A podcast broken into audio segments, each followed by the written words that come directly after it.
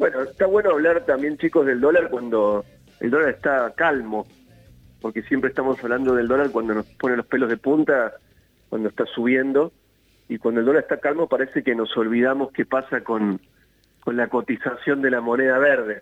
Eh, el Banco Central, como decís bien Susana, presentó el balance cambiario del mes de febrero y el balance arrojó saldo positivo en el ingreso de dólares en la Argentina, y esto es una muy buena noticia.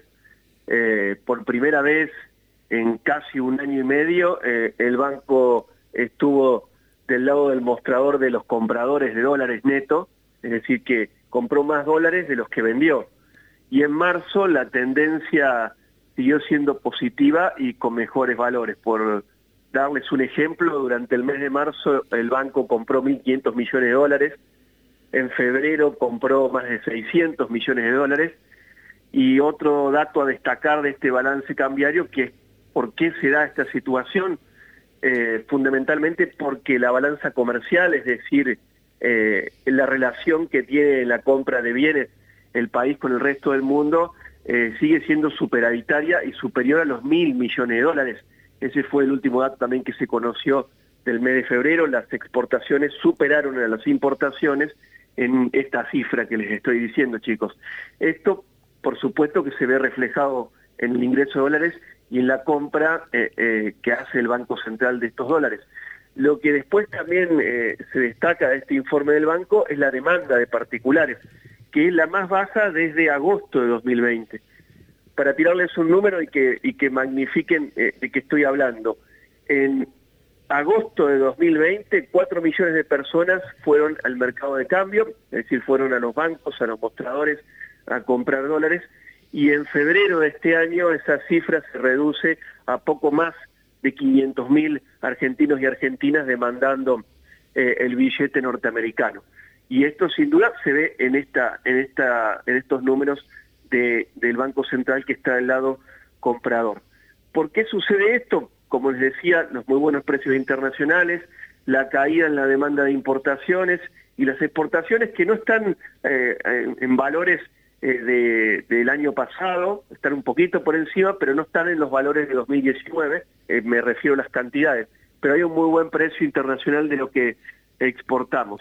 Y también sucede por, la, por lo que las regulaciones del Banco Central del mercado de cambio y del gobierno, es decir, eh, el impuesto país más el pago a cuenta de ganancias hace que tengamos hoy un dólar solidario que está superando a los dólares bolsa, que está superando al dólar blue por por darles el ejemplo del Blue, está cotizando a 141 pesos eh, la punta vendedora en la plaza cambiaria de, Buenos Aires, en las cuevas de la City porteña, eh, cuando el solidario está cotizando en los bancos a 161. Si de eso sumaba la falta de dinero en una gran parte de la población, hace que caiga eh, la demanda de los dólares. entonces, bueno, estamos en esa situación, las reservas no aumentan en la misma proporción y esto es eso no es bueno, eso no es una buena noticia que las reservas no estén aumentando en la misma proporción que los dólares que compra el Banco Central. ¿Por qué no, no estarían aumentando esta reserva, Javi? Bueno, porque siguen habiendo compromisos de pago de deuda en dólares, eh, menores, por supuesto, muy reducidos, pero siguen estando, siguen existiendo eh, remesas eh, de, utilidades de, de algunas empresas que operan en Argentina y son extranjeras. Eh, y eso hace que las reservas no aumenten en la misma proporción, es decir, que, lo, que, que por un lado entran y por otro lado eh, se van, y fundamentalmente esto es lo que los, economistas llamamos la, cuenta de servicios del balance de pago, es decir, de nuestras vinculaciones con, con el resto del mundo. Eh, sigue habiendo consumos en el extranjero por turismo, a pesar de que también se ha reducido muchísimo el gasto turístico de los argentinos eh, en el extranjero, pero eh, sigue sucediendo eso. Eh, sin embargo, aumentaron las reservas durante el mes de febrero y también lo harán durante el mes de marzo. Las reservas están en los 39 mil millones de dólares aproximadamente, reservas brutas me estoy refiriendo. Todo esto que les estoy mencionando es, muy importante, es lo que Guzmán llama tranquilizar la, economía, tranquilizar la macroeconomía, es decir, cuando la Argentina tiene un dólar estable, las decisiones económicas se toman de otra manera y a su vez también eh, eh, es un camino que empieza a, consolidar los ingresos eh, de, las familias, del salario, es decir, el salario, a pesar de que sigue perdiendo poder adquisitivo respecto a la inflación que está muy alta, empieza a dar un marco de tranquilidad y, la pérdida de poder adquisitivo es menor a lo que sería eh, con un salto cambiario en la cotización del dólar. Y eso se ve reflejado en los números de la actividad económica del mes de enero, donde tuvimos el noveno mes en el que la actividad económica eh, está creciendo, eh, y eso es muy bueno porque venimos de caer en el 2020 casi 10% según el informe de, la evolución del PBI que dio la semana pasada INDEC. Tenemos una actividad económica en enero que creció casi 2% respecto a la de diciembre de 2020. Eh, y estamos, chicos, apenas por debajo de los niveles prepandemia. 1,3% eh, la actividad económica está por debajo de lo que ocurría en el año 2019.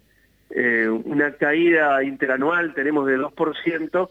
Eh, acá el dato que es bueno es este, eh, pero sigue siendo muy heterogénea la actividad económica. El INDEC mide 16 sectores de actividad y solamente 7 están trabajando por encima de los valores de 2019. Comercio, industria y construcción. La construcción es uno de los sectores más dinámicos en estos momentos eh, en, la actividad económica del país.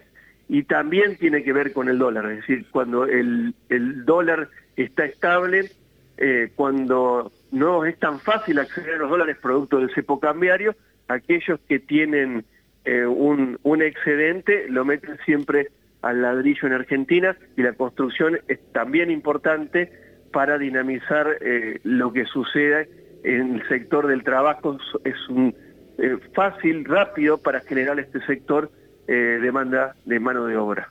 Javi, te voy a dejar planteada una pregunta, no sé si por el tiempo que tenemos da para contestarla ahora y si no para la próxima, pero porque uno escucha todos estos índices positivos en suma, porque más allá de algún índice negativo, en suma son todos positivos.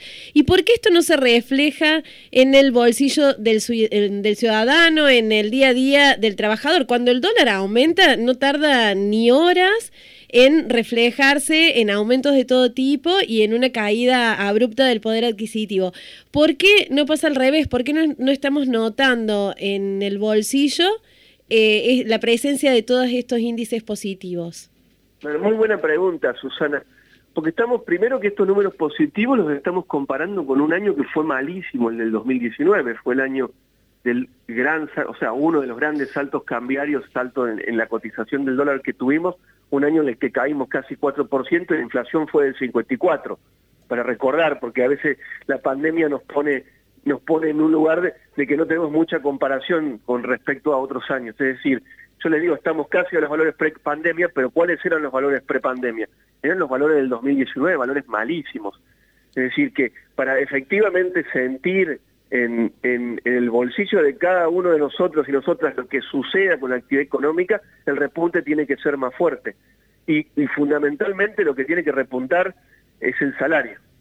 Si el salario no repunta, eh, la mayoría de los argentinos no van a sentir una mejora en la situación económica. Acá lo que nosotros estamos teniendo es una mejora producto de años de la Argentina que, que viene eh, trabajando en terreno negativo la, la economía. Eh, entonces no lo vamos a sentir, como les decía, si no sentimos una mejora en el salario, eh, aunque los datos de desocupación que brindó INDEC la semana pasada muestran una caída en la tasa de desocupación.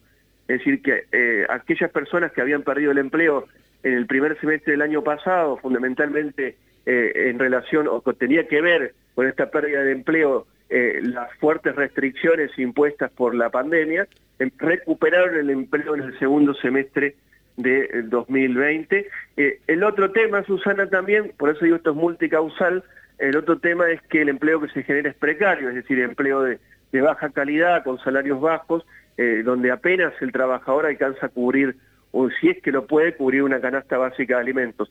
Y después la inflación, bien decís, el dólar está calmo, la inflación sigue siendo alta, bueno, eh, el primer trimestre del año el gobierno siguió con la pauta devaluatoria en el dólar que tenía prevista y ahora lo planchó. Es decir, en enero, febrero y marzo el gobierno estuvo devaluando, estuvo haciendo correr el tipo de cambio oficial, eso un poco se reflejó en los precios, pero ahora a partir de marzo, porque obvio están las elecciones de por medio y, el, índice de precios viene dando mal como para alcanzar la meta del 29% de inflación que tiene el gobierno para este año, ¿qué hizo el gobierno? Lo pisó al dólar. Entonces al pisarlo al dólar, eh, eso lo vamos a empezar a notar seguramente con la inflación del mes de abril recién. Eh, y las expectativas están, las expectativas de una fuerte inflación este año siguen estando. Entonces todo eso hace que, todo ese combo de, información que les estoy dando hace que eh, fundamentalmente no se sienta en el bolsillo.